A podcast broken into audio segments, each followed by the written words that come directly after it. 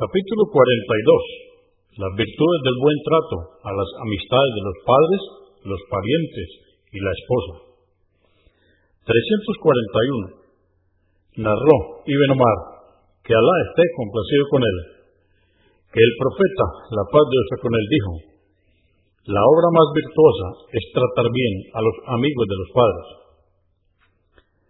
342. Abdullah ibn Dinar transmitió que Abdullah ibn Umar, que Alá esté complacido con él, dijo, me encontré con un beduino en el camino hacia la Meca. Lo saludé y le di mi burro para que montase y mi turbante. Dijo Ibn Dinar, le dijimos, que Alá te bendiga. Ellos son beduinos y se conforman con poco, pero tú le diste en demasía. Dijo Abdullah ibn Umar, el padre de este hombre era amigo de Omar ibn al-Hattah, que Alá esté complacido con él. He oído decir al mensajero de Alá, la paz de Dios con él, la obra más virtuosa es tratar bien a los amigos de los padres. Otra versión dice, Ibn Dinar, que Alá esté complacido con él, narró que Abdullah ibn Omar, que Alá esté complacido con él, para viajar a la Meca, montaba a camello y al ver su montura cansada, se bajaba de ella y montaba su asno, y de tanto en tanto se arreglaba el turbante. Cierto día, en el que estaba montando en su asno, se encontró con un beduino y le preguntó, ¿acaso no eres fulano de tal, hijo de fulano? El hombre dijo, sí, yo soy.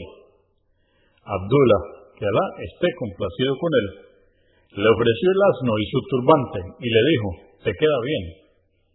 Algunos de sus compañeros le dijeron, que Alá te perdone. ¿Cómo pudiste darle el asno que era manso y tu turbante a ese beduino, siendo que lo necesitabas? Respondió, escuché al profeta, la paz de Dios con él, decir, es una virtud que la persona sea benevolente con los miembros de la familia y los amigos de su padre luego de su muerte. El padre de este hombre era amigo de mi padre, Omar ibn al-Hattab, que Alá esté complacido con él. Muslim 2552 343 Abu Usaid Malik ibn Rabiah, que Alá esté complacido con él, dijo, Estábamos sentados con el mensajero de Alá, la paz de Dios con él, y se presentó a preguntar un hombre de la tribu Banu Salama, oh mensajero de Alá, ¿hay alguna buena acción que pueda hacer por mis padres luego de su muerte? Dijo, sí, pedir a Alá que los perdone, culminar con las acciones que habían empezado, respetar y honrar a sus familiares y amigos. Abu Daud 1142 344 Aisha, que Alá esté complacido con ella, dijo, no he sido tan celosa de las mujeres del profeta, la paz de Dios con él, como lo he sido de Hadija, que Alá esté complacido con ella. No la llegué a conocer, pero él solía recordarla a menudo. A veces sacrificaba una cabra, la troceaba y enviaba carne a las amigas de Hadilla.